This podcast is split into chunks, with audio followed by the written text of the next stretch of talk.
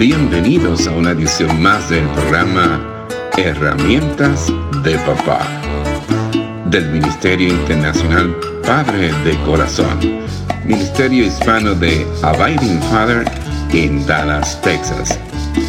Para información del Ministerio Padre de Corazón, se puede comunicar por mensaje de texto o de voz al número 214 533 7899 214-533-7899 por correo electrónico a rafi arroba padredecorazon.org Rafi con Y al final.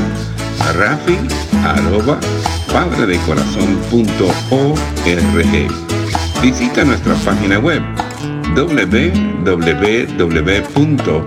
www.padredecorazon.org www.padredecorazon.org Con ustedes, Rafi Gutiérrez, pastor y director del Ministerio Internacional Padre de Corazón.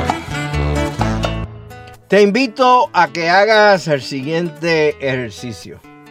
Créeme, no va a requerir tanto esfuerzo físico, pero sí va a requerir fuerza de voluntad. Una vez al día, solamente una vez al día, deja tu teléfono celular a un lado por un momento. Ponlo en un lugar donde no lo puedas ver. Sal afuera, al aire libre. Levanta tu mano derecha con la palma extendida y con los dedos apuntando hacia el cielo.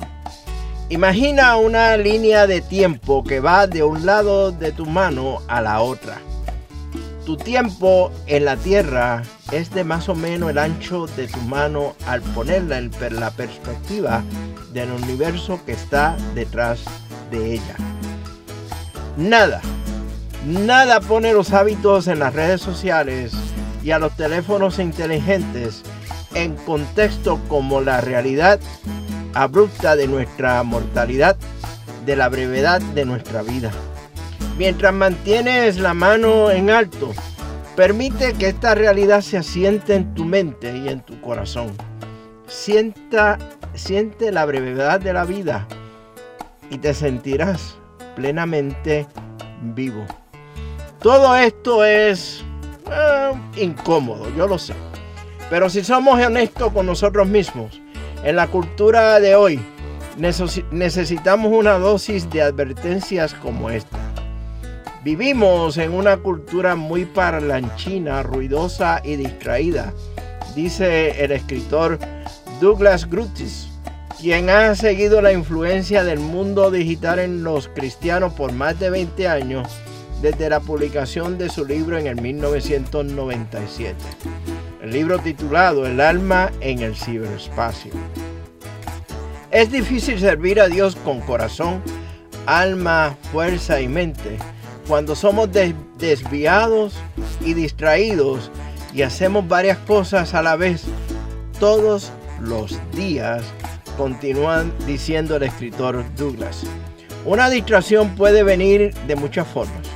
Un nuevo entretenimiento, una preocupación persistente, una aspiración vana. Es algo que desvía nuestras mentes y nuestros corazones de aquello que es lo más importante.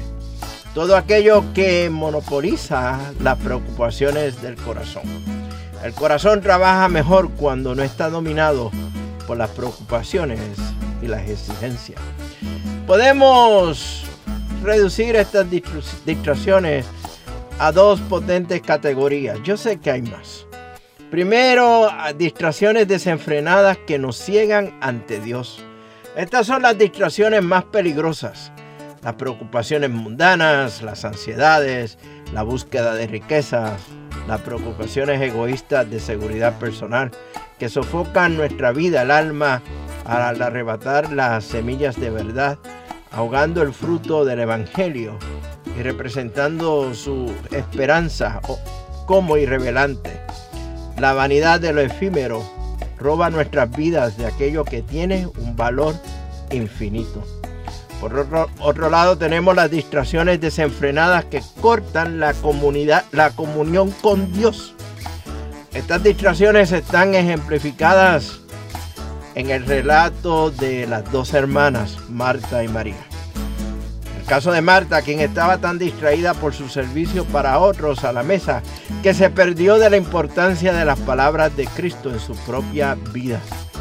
Podemos estar tan desenfocados en la vida que nos perdemos en la rueda implacable de las tareas diarias y fallamos al escuchar la voz de Cristo. Fallamos en orar, fallamos en verlo, escuchándonos intensamente, acercándonos y acercándose a nosotros. Percibimos que Dios está distante de nosotros porque estamos distraídos. Sin embargo, Él nos busca. Él, busca toda nuestra atención. Él siempre nos ha buscado. Todas las distracciones deben ser evaluadas por la dura realidad de que el tiempo es corto.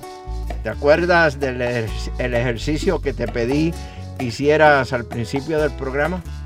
Somos llamados a velar porque todo en la vida cristiana está condicionado por este sentido de urgencia del regreso de nuestro Señor Jesucristo.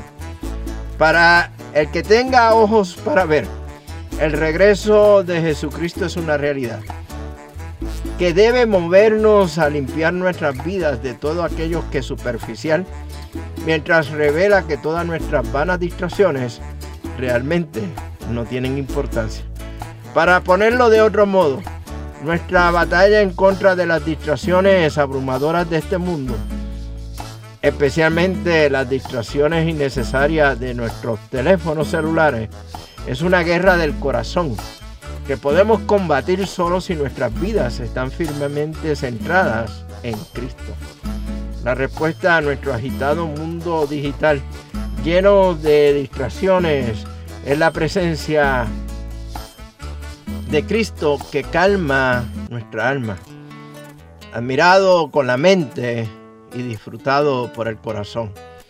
La gloria, amor, y gracia de Cristo nos calma y siembra nuestros anhelos más profundos en esperanzas eternas que se encuentran más allá de lo que nuestros teléfonos inteligentes nos pueden ofrecer.